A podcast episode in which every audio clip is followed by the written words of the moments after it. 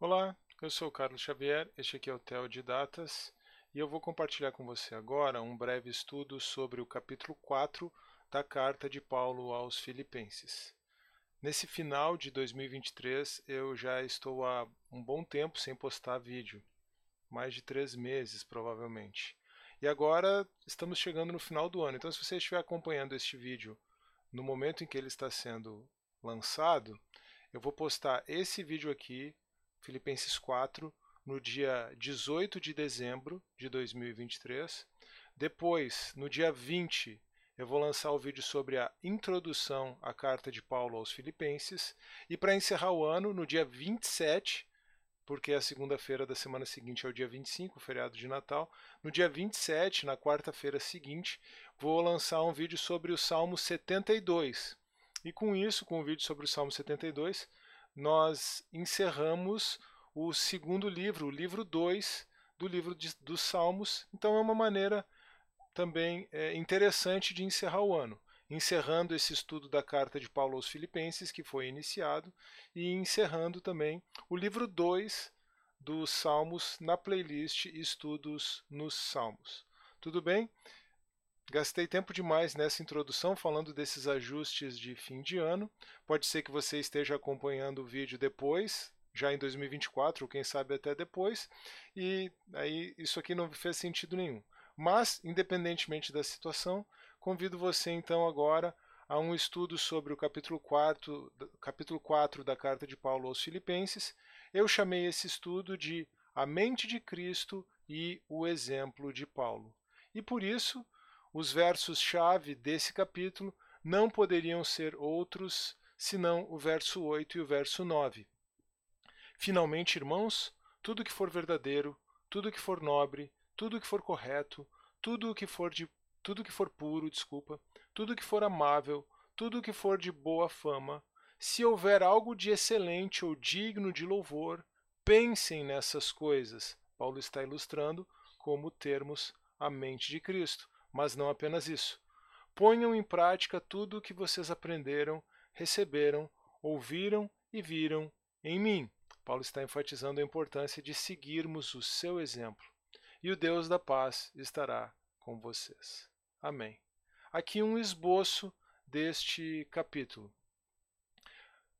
Primeiro tópico: sobre permanecer firmes, viver com alegria, sem ansiedade, pensar com a mente de Cristo e pôr em prática o exemplo de Paulo.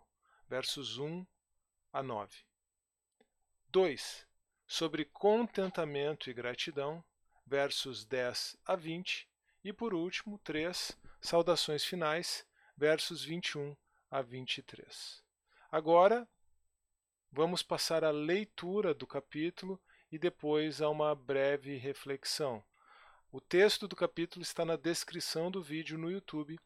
Caso você é, precise acompanhar por aqui, você pode também pausar o vídeo e pegar a sua Bíblia. Eu vou fazer a leitura na nova versão internacional. Portanto, meus irmãos, a quem amo e de quem tenho saudade, vocês que são a minha alegria e a minha coroa, permaneçam assim firmes no Senhor, ó amados. O que eu rogo a Evódia e também a Sintique é que vivam em harmonia no Senhor. Sim, e peço a você, leal companheiro de jugo, que as ajude. Pois lutaram ao meu lado na causa do Evangelho, com Clemente e meus demais cooperadores. Os seus nomes estão no livro da vida. Alegrem-se sempre no Senhor. Novamente direi: alegrem-se. Seja a amabilidade de vocês conhecida por todos. Perto está o Senhor.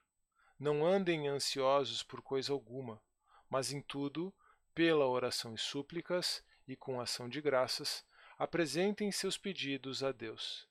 E a paz de Deus, que excede todo o entendimento, guardará o coração e a mente de vocês em Cristo Jesus.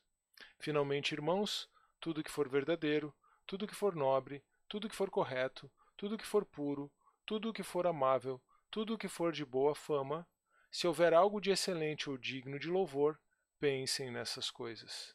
Ponham em prática tudo o que vocês aprenderam, receberam, ouviram e viram em mim, e o Deus da paz estará com vocês. Alegro-me grandemente no Senhor, porque finalmente vocês renovaram o seu interesse por mim. De fato, vocês já se interessavam, mas não tinham oportunidade para demonstrá-lo. Paulo está falando aqui da oferta que chegou a ele pelas mãos de Epafrodito, o motivo pelo qual ele escreveu, a oportunidade, a ocasião pela qual ele escreveu essa carta. Não estou dizendo isso porque esteja necessitado, pois aprendi a adaptar-me a toda e qualquer circunstância.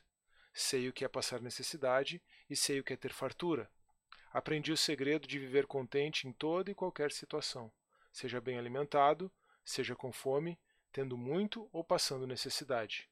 Tudo posso naquele que me fortalece. O contexto do verso 13, tudo posso naquele que me fortalece, é dado pelo verso 12. Sei o que é passar necessidade e sei o que é ter fartura, e aí Paulo exemplifica essas situações na sequência do verso 12. Tudo posso. Posso o quê? passar necessidade e ter fartura naquele que me fortalece.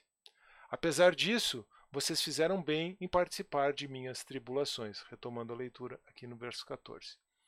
Como vocês sabem, Filipenses, nos seus primeiros dias no Evangelho, quando parti da Macedônia, nenhuma igreja partilhou comigo no que se refere a dar e receber, exceto vocês. Pois, estando eu em Tessalônica, vocês me mandaram ajuda, não apenas uma vez, mas duas, quando tive necessidade. Não que eu esteja procurando ofertas, mas o que pode ser creditado na conta de vocês. Recebi tudo e o que tenho é mais que suficiente. Estou amplamente suprido agora que recebi de Epafrodito os donativos que vocês enviaram. São uma oferta de aroma suave, um sacrifício aceitável e agradável a Deus. O meu Deus suprirá todas as necessidades de vocês de acordo com as suas gloriosas riquezas em Cristo Jesus. A nosso Deus e Pai, seja glória para todo sempre. Amém. Saúdem a, a todos os santos em Cristo Jesus. Os irmãos que estão comigo enviam saudações. Todos os santos enviam saudações, especialmente os que estão no palácio de César. A graça do Senhor Jesus Cristo seja com o espírito de vocês. Amém. Paulo encerra a carta fazendo uma espécie de resumo do ensino que foi trazido até aqui. Nós devemos estar alegre em todo o tempo, não importando as circunstâncias. Na verdade, é Jesus e não a realidade presente que nos cerca o motivo da nossa alegria. É por isso que nós não devemos, ou pelo menos não precisamos, andar ansiosos. A paz de Deus guarda o nosso coração e a nossa mente em Cristo Jesus. Na verdade, tudo isso depende de termos a mente de Cristo. As nobres, santas e justas ocupações do nosso pensamento, resumidas no verso 8, podem ser compreendidas como uma descrição de como a mente de Cristo funciona na prática. Sobretudo, Paulo quer que os filipenses sigam o seu próprio exemplo. É por isso que, ao agradecer a oferta que eles enviaram por meio de Epafrodito, o apóstolo demonstra como é capaz de estar feliz e sem ansiedade em qualquer situação, seja de fartura, seja de escassez, já que ele pode todas as coisas em Jesus. E você? O que tem ocupado os seus pensamentos? Você tem estado ansioso com as coisas da vida? Você tem se alegrado em toda e qualquer circunstância? A resposta negativa a qualquer uma dessas perguntas pode ser um indicativo de que não estamos em sintonia com o Messias. Só é possível viver da forma como Paulo encerra esta carta estando em Cristo. Eu agradeço a sua atenção até aqui. Eu espero que este vídeo tenha sido tanto instrutivo quanto edificante.